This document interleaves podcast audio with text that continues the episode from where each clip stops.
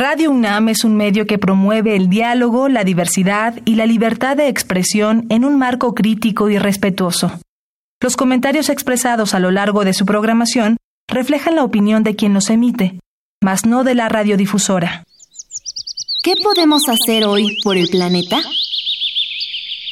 Cuando tengas alguna herida pequeña en tu cuerpo, opta por colocarte arcilla verde o polvo de tepescohuite en lugar de las banditas plegables, ya que estas están hechas de plástico que puede tardar por lo menos 150 años en degradarse.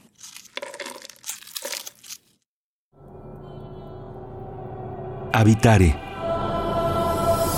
Hola ecofilos, ¿cómo están? Sean bienvenidos a una nueva emisión de Habitare, Agenda Ambiental Inaplazable. Yo soy Mariana Vega y me encuentro acompañando con mucho gusto, como cada semana, a la doctora Clementina Equiwa. Hola Mariana, pues aquí súper entusiasmadas, como siempre, con una nueva transmisión de nuestro Habitare. Así es, y bueno, les quiero recordar antes que nada que si nos han seguido en nuestras transmisiones de este programa, anteriormente hemos hablado en un programa acerca de colibrís y hoy nuevamente es nuestro tema, nuestra acompaña de nueva cuenta. ¿Quién es nuestra invitada, Clemente? Pues nos acompaña la doctora Coro Arismendi, que es profesora de tiempo completo de la Facultad de Estudios Superiores Iztacala. Hoy es directora de esa entidad y es experta en aves y particularmente amante de los colibríes. Bienvenida, Coro. Buenos días, muchas gracias por invitarme, Clementina. Mariano, gracias. Muchas gracias, doctora. El día de hoy vamos a platicar de un interesante tema siguiendo a estos increíbles animalitos, los colibríes. Hoy nuestro tema son jardines de colibríes. Quédense con nosotros. Esto es Habitare, Agenda Ambiental Inaplazable. Empezamos. El Instituto de Ecología de la UNAM y Radio UNAM presentan Toma segundos destruir lo que ha crecido en años. Toma horas devastar lo que se ha formado en siglos. Tomar acciones para rescatar nuestro ambiente solo requiere un cambio de conciencia. Habitare. Agenda ambiental inaplazable. Ciencia, acciones y reacciones para rescatar nuestro planeta. Nuestra, casa. Qué gusto que continúen con nosotros, Ecofilos. Ya les comentábamos al iniciar este Habitare que nuestro tema del día de hoy son los jardines de colibríes. Clemen, en nuestro programa anterior conocimos a esta fascinante especie de animalitos cuya, bueno, una de sus múltiples eh, cualidades y cosas especiales que los, los tienen en la naturaleza es que pueden volar al revés, pero el día de hoy vamos a hablar de un proyecto maravilloso alrededor de ellos. Pues sí, bueno, Coro ya nos platicó ampliamente un poco sobre la biología de este interesante y fascinante grupo de aves eh, que son exclusivas de nuestro continente. Y ella, bueno, ha adoptado un punto súper interesante de investigación que es, eh, desarrollar los eh, jardines de colibríes. Eh, no solamente por el hecho de recreación, sino porque tienen muchas implicaciones para el bienestar de nuestros entornos urbanos. Cuéntanos un poquito, Coro, qué, cómo, en qué consiste este proyecto de jardines de colibríes, por favor. Pues sí, miren, este proyecto de los jardines de colibríes empezó cuando publicamos el libro La Guía de Identificación de los Colibríes de México y de Norteamérica. Este es un libro que publicamos en 2014 junto con Conavio, publicamos Humberto Berlanga y yo, eh, auspiciados por Conavio y por la UNAM. Y es una guía donde puedes identificar a las 58 especies de colibríes que habitan en México. Es un libro que está en español y en inglés, que tiene una descripción muy somera de cada especie y que tiene dibujos con los que se puede identificar a todas las especies. Cuando publicamos este libro, todos nos insistían, todos los que pagaron sobre todo, nos insistían que hiciéramos muy poquitos porque iba a haber muy poquita gente interesada. Entonces ellos querían hacer mil porque decían que luego se quedaban y se, se hacían ahí viejos los libros y no sé qué. Y finalmente, mucho llorar y mucho llorar, eh, logramos que nos hicieran 3.000. Lo presentamos en mayo del 2014 en San Ildefonso. Y ahí había otra discusión. Pues San Ildefonso, pues yo lo conseguí como parte de, que es de la UNAM, pero es una sala de, de, exposiciones que es grande. Entonces me decían, cabe como 400 personas, y me decían, no, vas van a ver como chícharos en el arroz, o sea, nada más, muy poquitos, y nadie va a estar interesado y pues para qué hacemos tanto. Total que yo me necié, Humberto me apoyó y nos fuimos a presentarlo a San Ildefonso. Y resulta que los 3.000 ejemplares que publicó Conavio eh, para este, de esta primera edición de este libro, pues se les acabaron todos en esta presentación. Los 400 personas que tenían que entrar en San Ildefonso entraron y después se quedó muchísima gente afuera que no pudo entrar a la presentación del libro. Y sí es cierto que fueron muchos amigos míos y de Humberto, pues sí, claro que sí es cierto, pero no tenemos tantos como para llenar San Ildefonso y que tengamos eh, tanta gente. Entonces, y fue muy interesante porque además estuvimos como cuatro horas firmando libros afuera, ver gente que, pues gente normal, gente de la sociedad que le gustaban los colibríes. Entonces ahí me puse a pensar, dije, bueno, este, estos animales son tan bonitos y a la gente le gusta tanto, ¿por qué no hacemos algo que involucre a la gente que vive en las ciudades para tratar de, que, de lograr la conservación de estos animales, que es algo de lo que yo siempre he querido hacer? Y más que me puse a, me puso la UNAM a hacer un montón de trabajos en los que me tengo que, que atornillar en la silla y resolver muchísimos problemas y puedo ir menos al campo. Entonces dije, bueno, vamos a buscar un proyecto que pueda hacer yo por aquí cerca y que me dé felicidad en mis ratos de ocio.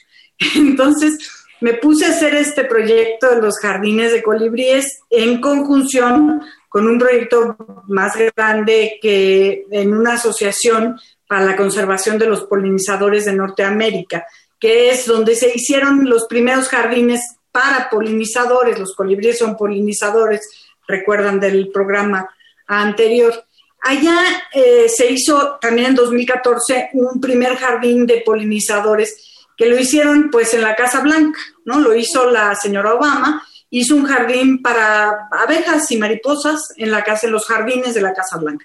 Evidentemente es un señor jardín, es enorme, es muy bonito, está muy conservado, o estaba, no sé, ahora habría que ir a ver si no lo pisotearon después. Pero por ahora, eh, por ese tiempo era una idea muy interesante. Entonces a mí me dijeron como parte de esta asociación que hiciéramos en México, que lo promoviéramos y que lo promoviéramos en, la, en Los Pinos. Y entonces yo llegué a México y dije, en Los Pinos no me va a hacer caso nadie. Entonces, mejor lo voy a proponer en la UNAM, ¿no? Que tengo más posibilidades de que alguien me haga caso. Y lo vine a proponer aquí a la claro. Cal y se hizo aquí en, en, el 2014 el primer jardín de colibríes que está aquí adentro del campus de la FES Cala. Y lo único que hace es un pedazo de jardín donde pusimos plantas para atraer a los colibríes. Y luego he tenido alumnos, cuento, viendo cómo se, se ha, ha, poblado de colibríes y de otros animales, de mariposas, de abejas, incluso hasta de murciélagos que vienen a visitar las plantas que pusimos aquí. Y luego otra alumna mía que se recibió conmigo de licenciatura y de maestría, se fue a dar clase al Instituto de Educación Media Superior de la Ciudad de México unas preparatorias eh, eh, populares de la Ciudad de México. Y ahí me propuso hacer un jardín de colibríes. Entonces me puse a trabajar con ella y bueno, pues la interacción con los muchachos de ahí fue muy sorprendente porque realmente les gustó muchísimo la idea. Y ellos solitos con basura se pusieron a hacer su primer jardín de colibríes, hicieron una jardinera preciosa con basura, o sea, con láminas que les sobraban, con pedazos de de papel, de cartón, y luego le hicieron, le repellaron las paredes. Total, hicieron una jardinera que además tenía que tener rueditas, porque el instituto este está en, por allá, por Tláhuac, y no tiene un pedacito de verde, es todo, todo, todo edificio. Y entonces, eh, bueno, para poder poner su jardinera la tienen que meter, cuando ellos salen al recreo, la meten abajo de la escalera y cuando ellos se meten a la clase la sacan para que le dé el sol y nos tomen las plantas. Y los colibríes llegan, porque además los colibríes es otra característica, no le tienen miedo al humano. Hay muchas especies que andan por aquí pululando en la ciudad. Entonces, donde pones una planta de colibrí, en 10 minutos llega el colibrí. Esto luego se fue esparciendo, ¿no? Y tengo en muchos lados. Ahora incluso ya invito a la gente, cualquier gente, a que haga su jardín. Este, les damos asesoría, etcétera, para tratar de que esto sea como un programa que que ayude a restaurar el hábitat que han perdido los colibríes porque nosotros hemos hecho la Ciudad de México. Doctora, y ahora que nos narra esta fascinante historia de cómo es que nace primero la idea, ¿no? Cómo es que se inserta dentro de la sociedad y anima a las personas a involucrarse en este tema, me gustaría que nos cuente acerca de las características que tienen estos jardines. Es decir, cualquier persona lo puede hacer, pero ¿qué tiene que tener para hacer un jardín de colibrí y no quedarse simplemente en un jardín? Pues lo importante es que plantas plantes, ¿no? necesitas plantar plantas que tengan flores que les gusten a los colibríes. ¿Y eso qué es? Bueno, son flores tubulares, ¿no? Largas, en forma de tubo, largas, rojas, rosas, moradas, o sea, de colores que sean contrastantes con el ambiente, ¿no?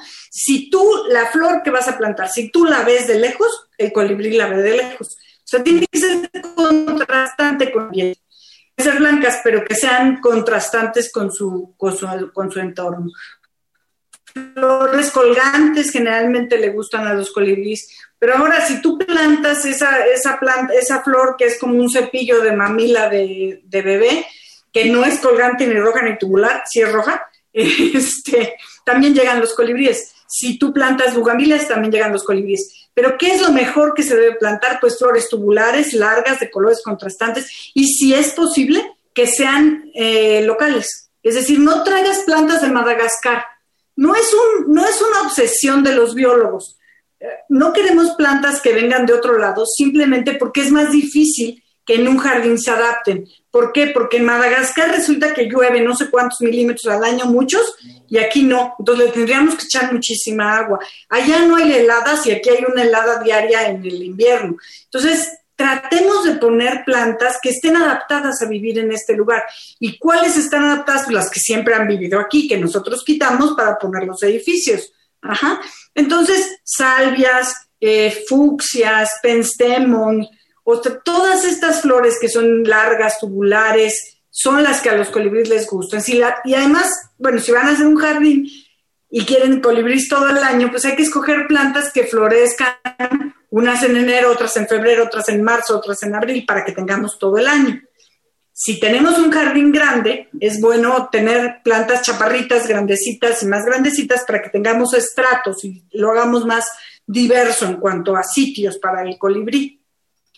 Si tenemos un jardín grande, es bueno ponerles agua porque a los colibríes les gusta mucho bañarse. No necesitamos ponerles una alberca olímpica, necesitamos ponerles una cazuelita con un poco de agua que esté limpia, si es posible que corra es mejor, ¿no? Para que los colibríes eh, entren ahí, no tanto tomar agua, ellos toman mucho néctar, les sobra el agua, el néctar es agua con azúcar, pero sí, para bañarse les gusta mucho en la mañana darse un chapuzón, como a muchos de nosotros nos gusta hacer.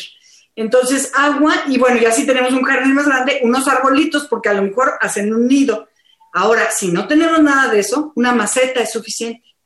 Una maceta con las plantas correctas. Tenemos que hacer una pausa, pero continuamos hablando acerca de la importancia que tienen estos lugares, el impacto que tienen y sobre todo qué podemos hacer nosotros. Vamos a escuchar la biodiversidad y yo y continuamos en Habitare, Agenda Ambiental Inaplazable. La biodiversidad y yo.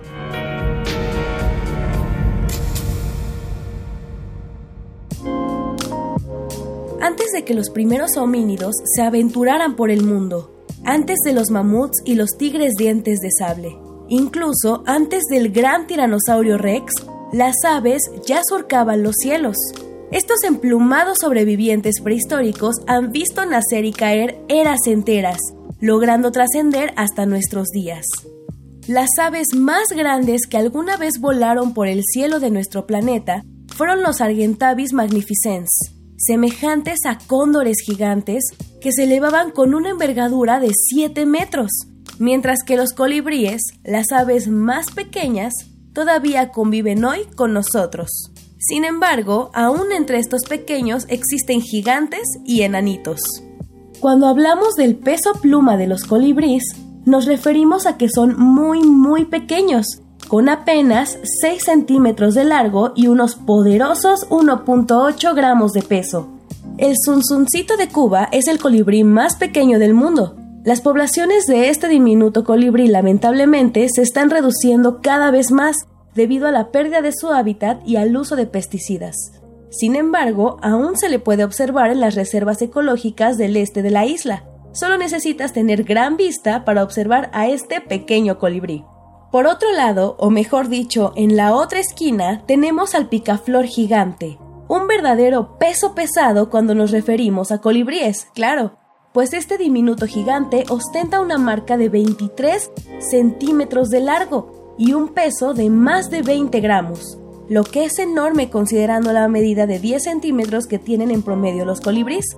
Este titán devora néctar, habita los matorrales andinos por donde revolotea en busca de flores pequeños, medianos o grandes, todos los colibríes son importantes polinizadores, que al volar de flor en flor llevan el valioso polen entre sus plumas, el cual hará posible una nueva generación de plantas que a su vez sustentará la vida de los pequeños y grandes herbívoros y otros animales que se alimentan de estos, manteniendo saludable el ecosistema que habitan. Habitare Qué gusto que continúen con nosotros en este Habitare Agenda Ambiental Inaplazable. Estamos hablando con la doctora María del Coro Arismendi acerca de un importante proyecto que ya es una realidad en nuestro país y en otros países, que son los jardines de colibríes. Pero antes de continuar con esta charla, Clemen, recordémosle a nuestro público las redes sociales para que se comuniquen con nosotros. Sí, estamos en Facebook en arroba Instituto de Ecología UNAM, todo junto, en Twitter arroba y Ecología UNAM y en Instagram Instituto-Ecología UNAM. Por allí nos pueden mandar todas sus dudas y comentarios respecto a este fascinante tema. Y antes de irnos a la pausa, la doctora Coro nos hablaba acerca justo de este eh, proyecto de jardines de colibríes, de cómo llegó a nuestro país y de que ahora se encuentra en instalaciones de la UNAM.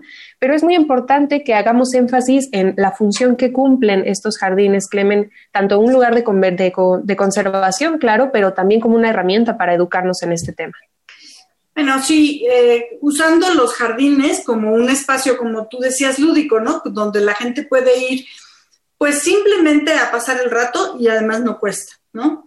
Y se puede desarrollar este gusto por observar pájaros, ¿no? En otros países, en Estados Unidos, principalmente en el Reino Unido también, hay grandes grupos de personas que dedican su vida, a, por lo menos su vida cuando están jubilados, a observar pájaros. Y entonces, y cuando trabajan también los fines de semana, los, los dedican a esto. Entonces van por todo el mundo y van observando algunas de las 10.000 especies de pájaros que existen. Haciendo esto, han juntado bases de datos gigantes, ¿no? De observaciones de cuándo llegan, de dónde anidan, de qué comen, qué hace la gente. No la hacen los científicos. También los científicos les gusta meterse en esas bases de datos y poner sus datos, pero general, en general, son datos de las personas y a esto se le ha llamado ciencia ciudadana. Insertándonos en ese proyecto y con, las, los colibríes urbanos y los jardines, hemos tratado de invitar a la gente, a la gente, a los ciudadanos normales de este país, a que eh, registren sus jardines y que registren sus observaciones y que traten de multiplicarlas, ¿no? De voz en voz, digamos. No, que tenga que ser y que les vaya a decir todos los días cómo hacer el jardín, sino que cada uno le vaya contando a su mamá, a su papá, a sus primos, a sus tíos y se vaya como esparciendo la voz. Tratando de hacer eso, hicimos una página que se llama coroarismendi.com.mx y ahí pusimos una sección donde está cómo hacer un jardín, qué plantas poner en el jardín. Eh, hay un tríptico que se puede que se puede bajar, se puede imprimir. Hay un tríptico con las plantas, hay un tríptico con los colibríes que hay en, en México. Y a raíz de todo esto, el año, hace dos años, empezamos a trabajar con el gobierno de la Ciudad de México cuando empezó el gobierno que tenemos ahora de la Ciudad de México, y ellos intentaron hacer, eh, subirse en este proyecto de ciencia ciudadana para hacer un proyecto que ellos llamaron Mujeres Polinizadoras. Eh, este proyecto está asociado a lo que ellos tienen, a lo que ellos llaman pilares, ¿no? que son como centros de, de acción social, o sea, de, que tienen muchas cosas en los pilares, pero hay algunos en donde hicieron donde tienen jardines o franjas de vegetación o franjas que no había nada, en donde plantaron plantas para colibríes y para los demás polinizadores. Ellos trataron de hacerlo para todos los polinizadores, para tratar de aprovechar un gran número de plantas. Con ellos hicimos un proyecto, capacitamos a las mujeres polinizadoras junto con mis alumnas. Hicimos un librito nosotros que se llama Manual de Jardines para Colibríes y ellos hicieron otro libro con otras características como más desde el punto de vista social. Estos jardines creo que han tenido mucha buena suerte, ¿no? Por ejemplo, eh, no sé si ustedes conozcan, pero hay una franja de vegetación que le llaman el Canal Nacional, que es como la franja que quedó en Río Churubusco y sus inmediaciones. Ahí sembraron salvia leucanta, una salvia moradita, clarita, muy bonita.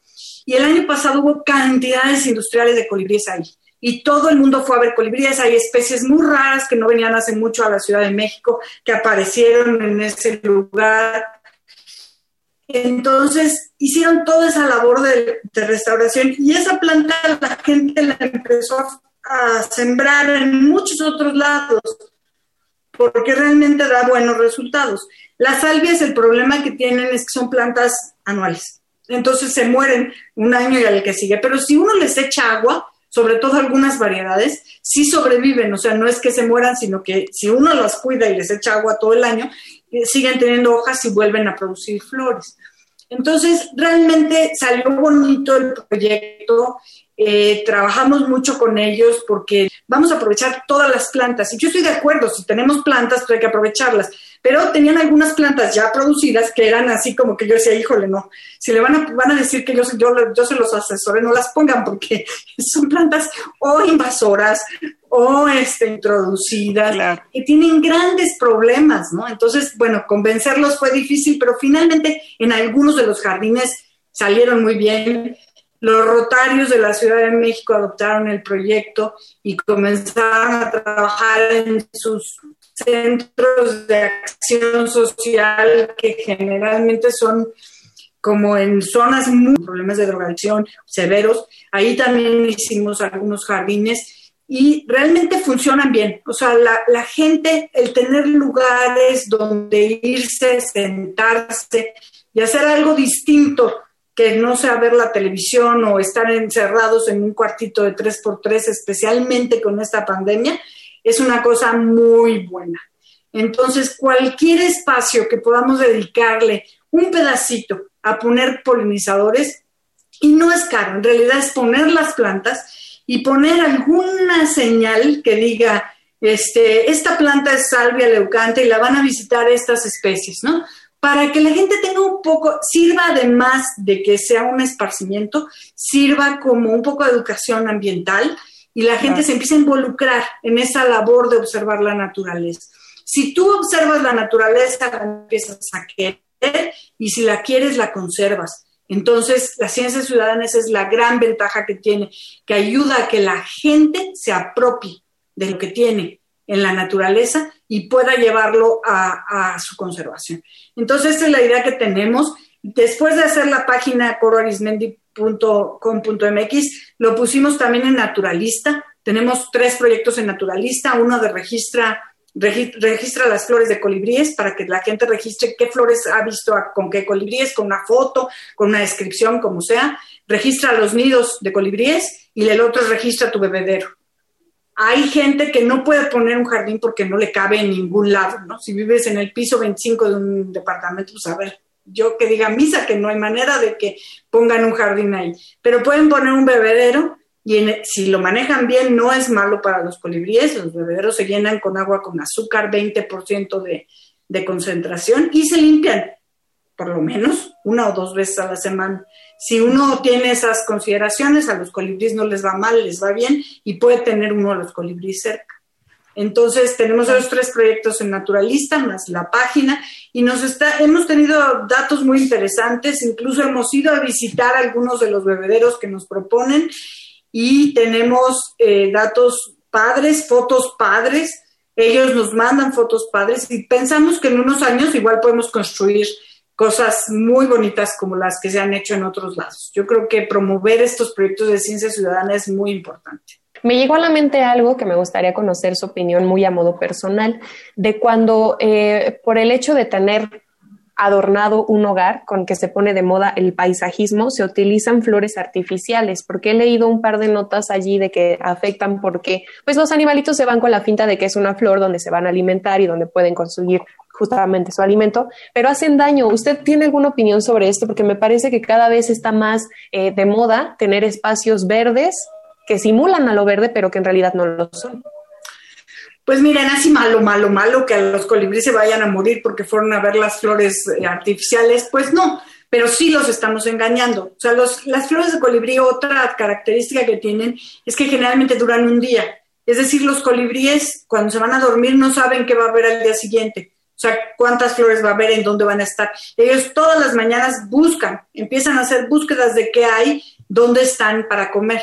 Entonces, claro, que haya flores artificiales es como perder el tiempo, ¿no? Es como ir a, como que pongamos McDonald's artificiales, ¿no? Cuando tengamos mucha hambre, lleguen a comer la comida rápida y resulta que es de Amentis, ¿no? Entonces, claro, al colibrí por supuesto que le va a dar coraje porque llega a flores que no tienen nada, pero las va a descartar y va a buscar otras. Lamentablemente se nos acabó el tiempo de este programa. Muchas gracias, doctora Coro Arismendi, por habernos acompañado y por todo lo que nos comparte. Además, del grandioso trabajo que hace con estos jardines de colibríes. Muchas gracias, muchas gracias por haberme invitado. A este claro que sí. Bueno, yo nada más les recuerdo, asómense a la página coroarismendi con z.com.mx y ahí está pues algunas sugerencias de plantas con los nombres comunes y los nombres científicos y toda esta orientación de la que nos ha hablado Coro que puede ser realmente muy útil para escoger las plantas y, que, son adecuadas y para llevar sus proyectos a buen fin. Claro que sí, les podemos compartir esta página a través de nuestras redes sociales. ¿Qué, ¿Cuáles son, Clementina? Son en Facebook, Instituto de Ecología UNAM, todo junto, en Twitter, arroba y Ecología UNAM, y en Instagram, Instituto-Ecología UNAM. Y pues no nos queda más que agradecer al Instituto de Ecología de la UNAM y a Radio UNAM en la asistencia a Carmen Sumaya, información de Aranza Torres e Italia Tamés. En la voz de las cápsulas estuvo Lisbeth Mancilla, cooperación técnica y producción de Paco Ángeles y en las voces los acompañamos Mariana Vega y Clementina Kiwa. Los esperamos en el próximo Habitare Agenda Ambiental Inaplazable. Hasta la próxima. ¿Qué podemos hacer hoy por el planeta? Si te gusta la pesca como pasatiempo, intenta adquirir materiales no hechos de plástico, ya que tan solo el hilo de pesca tarda 600 años en degradarse. Visita ecología.unam.mx para obtener más información sobre el tema de hoy. Y si quieres escuchar todas nuestras emisiones, Entra a radiopodcast.unam.mx. Radio UNAM y el Instituto de Ecología de la UNAM presentaron Habitare, Agenda Ambiental Inaplazable